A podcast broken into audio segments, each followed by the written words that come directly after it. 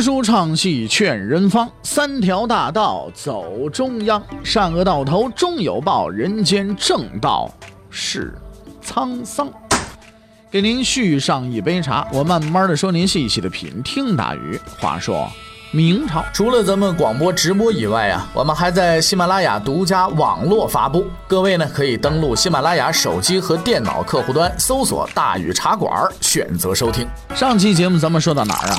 咱们说到装疯卖傻，众官员无力承担追根问底，李善长老眼昏花。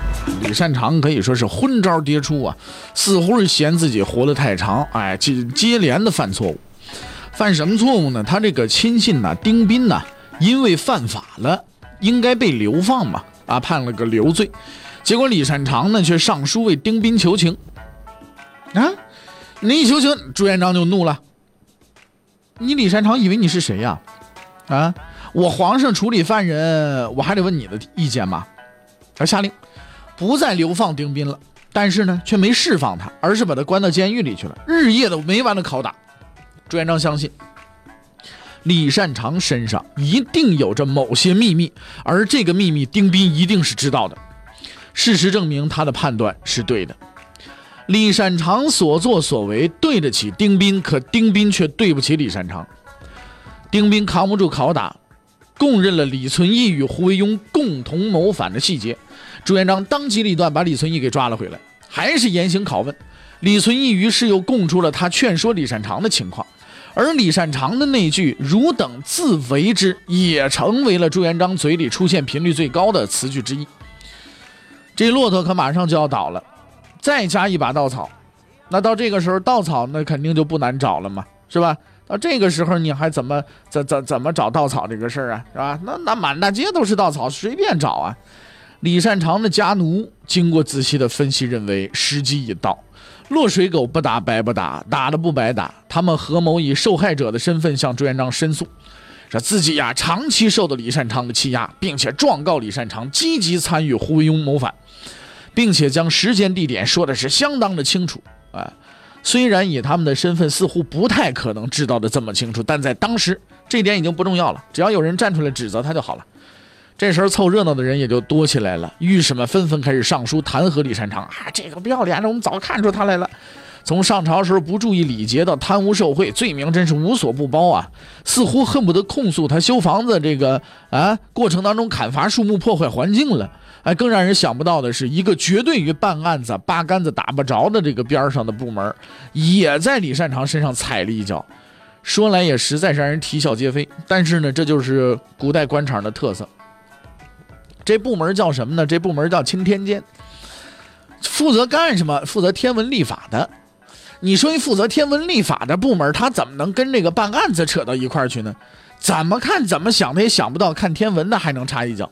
但他们确实做到了，可见呢，世上无难事。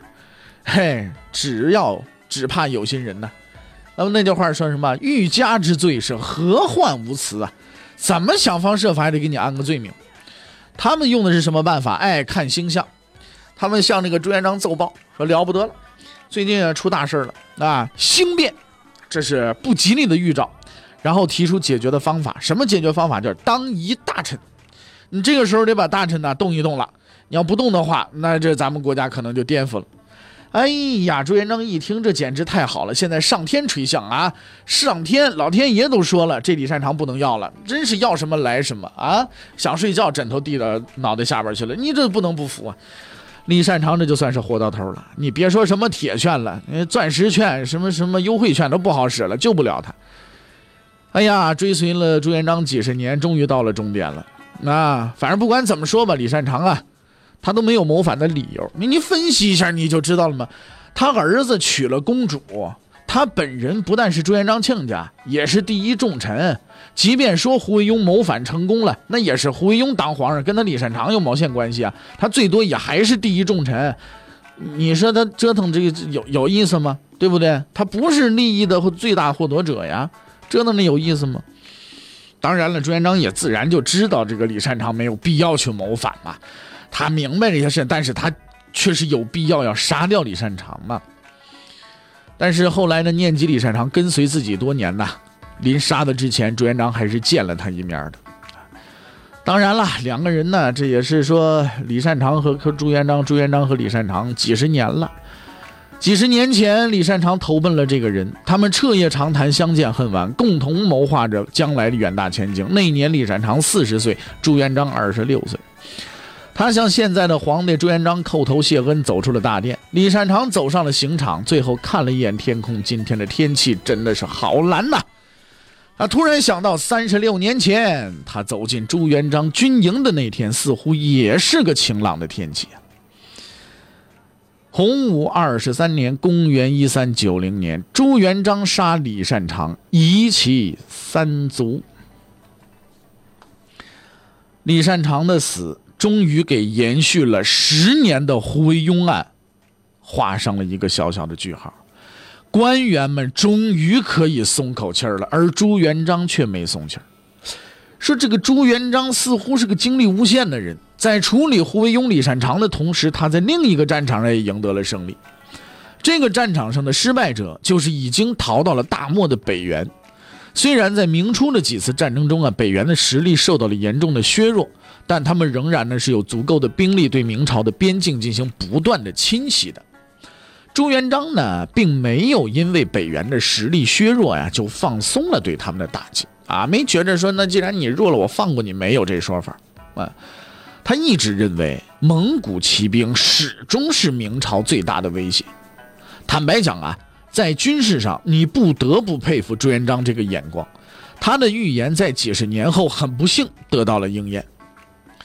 朱元璋开始组织兵力，分别是在明洪武十三年二月以及洪武十三年呃十四年正月啊，也就是公元一三八零年和一三八一年，对北元呢是发起了两次的远征。这两次远征呢，都取得了胜利，但并没有对北元形成致命的打击。而北元这边也认识到一个问题。就是和强大的明朝正面作战，那现在已经不是原来的这个呃天之骄子蒙古骑兵的这一种战斗力了，是不是啊？哎，所以呢不可能取得胜利了。于是乎呢，蒙古的这个部队呀就开始北元的部队呢开始化整为零，采用一种游击战术，打了就跑，跑了再打的这种战术，不断的骚扰明朝的边境。那么此时北元的统治者呢，正是元顺帝的儿子。啊，呃，从乱军当中逃出来的爱优势力达腊，他呢继位为北元皇帝，他奉行的是啊坚决对抗明朝的政策。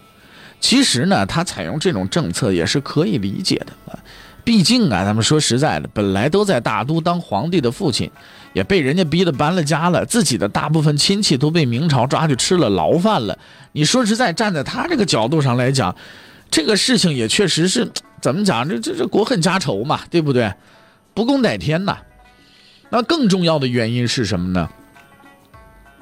他也得吃饭呐，对吧？作为游牧民族啊，在互市没有开放的情况之下，要想得到中原地区的物产，那就一个办法吗？什么办法？抢吗？而且这办法呀，不是太费劲。虽然说自己有可能有损失。但是呢，得到的也不少。用经济学上的话来说，叫机会成本低，而这样的生意自然是呢要常做的。朱元璋这边呢也清醒地认识到了这一点，他知道要想彻底消除北元的威胁，就必须让这位爱由十里达腊赔上所有的老本，永远无法翻身才行。但是朱元璋这边啊也有一难题儿。那就是那明初的那些个名将们呐，呃，基本上打的打，杀的杀，是吧？都死差不多了。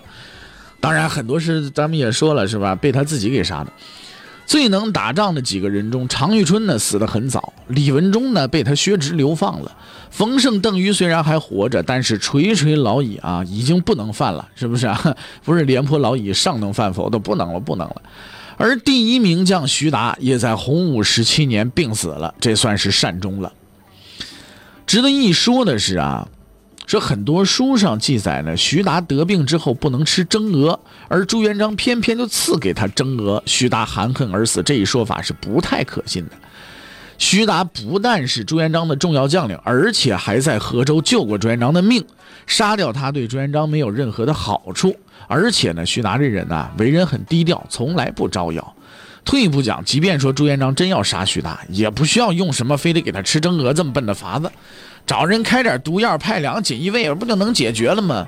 何况何苦要用这个刺蒸鹅的明目张胆的方法来杀掉徐达呢？对不对？徐达是明朝的优秀将领啊，这个人平民出身，却是不世出的军事天才，从一个小兵干起，跟随朱元璋出生入死，在残酷的战争中成长为了元末明初最优秀的将领。他善于指挥大军团作战，深通谋略，为人宽厚，立数十亿，战必胜，攻必取。和北元第一名将王保保的作战，更是他军事生涯的最高峰。他的经历告诉我们一件事儿，什么事儿呢？一个平凡的人，经过自己的努力，也能成为叱咤风云的名将。而他的赫赫战功以及传奇经历，也告诉了所有人，徐达那是当之无愧的。第一名将。可是徐达的时代啊，终究是要落幕的。新的名将时代呢，到来了。这个时代属于谁呢？这个时代啊，属于蓝玉。蓝玉呢是安徽定远人，啊，他是常遇春的内弟，啊，常遇春为人很高傲，但是却对他这个亲戚啊非常的推崇。几次呢，在朱元璋面前推荐，但是朱元璋并没有轻信常遇春的话。直到蓝玉跟随徐达参加了洪武五年的远征，表现非常出众，这才委以重任。说是重任呐，其实也不算。那蓝玉的运气啊，其实并不好。在他那个时代呢，名将太多了，你蓝玉小小的蓝玉是吧？无论从资历啊、能力上呢，都照着名将差一截呢，只能乖乖的给那些个前辈们打下手。到了洪武二十年，朱元璋又一次下令远征，在当时能够参加征沙漠啊，因为这个名称法北元为征沙漠嘛啊，能够参加征沙漠的军事行动，对每一个将领来说呢，都是一种光荣。而蓝玉在历次征沙漠的行动中，只是担任了几次配角，偏偏呢配角还当得并不顺利。洪武五年的那次演出，还是被王保保追着跑回来的。所以对于一个军人而言呢，这个战绩呢。不太光彩。军人最大的光荣到底是什么呢？不是攻克了多少城池，杀死了多少敌军，也不是缴获了多少牛羊马匹。对于军人而言，最大的荣耀莫过于找到那个打败过自己的人，然后将他彻底的征服。蓝玉永远也忘不了洪武五年的那次战争，王保保的军队突然出现，把自己打的是措手不及。他连王保保长什么样都没看清楚，就被击溃了。虽然这次失利并不是他的责任，但他明白要争取自己的光荣，最好的方法就是再次的与王保保交锋，彻底的击败他，然后站在他面前，骄傲的对他说：“我就是蓝玉，曾经在洪武五年，我被你打败过，但是现在你是我的俘虏。”自从那之后呢，蓝玉苦苦的思索着用兵之道，他不断的总结经验，熟读兵书，朝思暮想的就是与王保保再战一场。然而呢，他的愿望落空了。洪武八年，公元一三七五年，王保保死在了漠北。王保保这么一死，蓝玉一度啊失去目标了。但是他很快呢又找到了新的方向。那我既然王保保我没办法亲手打败了，那我总能打败王保保所这个效忠的这个政权吧？那么接下来得我就来消灭北元吧。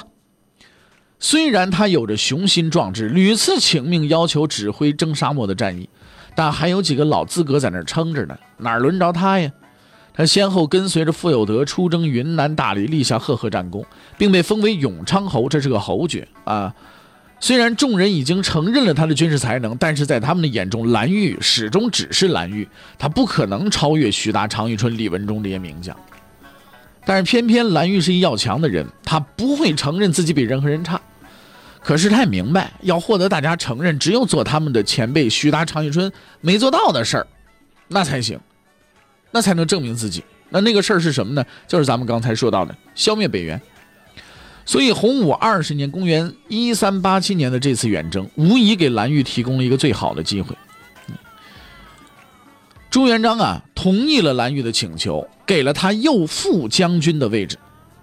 听到右副将军的名字就知道蓝玉这次又是副手，但他实在没有任何理由再去争取更高的位置，因为主帅是谁呀？主帅是冯胜，老资格在那儿了。蓝玉心有不甘，但是呢又百般的无奈，没办法，只能出发了。他知道现在还轮不着他呢。不过呢，机会这样东西啊，总是无处不在的。蓝玉多年的努力将在这次远征中开花结果，虽然是一种谁也想不到的方式。这次远征的目标呢，是占据松花江以北广大地区的元太尉，呃，纳哈出。纳哈出呢，也是一位优秀的将领。在王保保死了以后啊，他拥兵二十万，占据了辽东大片地区，严重威胁着明朝的边界。朱元璋很早呢，就想把这个钉子给拔了，因为只有啊，除掉纳哈出，才能放心大胆的去攻击北元。啊，与以往一样，重大的军事行动是由朱元璋亲自部署的。他根据形势呢，对冯胜做了如下的指示，怎么说的呢？他说：“你的部队啊，应该首先进驻通州，就是今天北京通县，但是千万不要急于行动，先呢派人打探援军的消息。如果在庆州（今天内蒙古巴林左旗）发现了对方的行踪，那就要立即展开攻击，但是万不可大军全动，而应该先派骑兵对其发动突然袭击。”只有在前锋部队攻克庆州之后，大军才能开始进攻，战则必胜。然后朱元璋停了一下，加重语气说道：“但是，在占据庆州之前，万不可动兵，动则必败。”朱元璋这番话就跟算卦似的，仗还没打呢，他就已经预测到了战争进行的全部过程。即使是如冯胜、蓝玉这样的优秀将领，也不大敢相信朱元璋的这些话。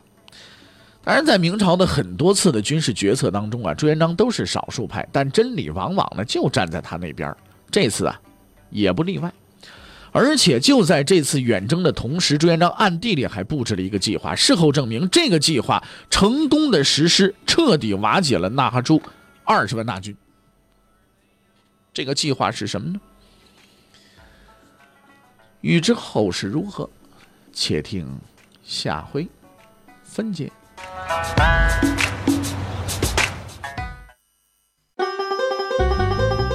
各位，你想跟大禹交流吗？你想跟大禹辩论吗？你想给大禹指出错误吗？你想骂那孙子吗？来微信吧，微信搜索订阅号“大禹茶馆”，哎，就能实现了。记住啊，禹是宇宙的宇。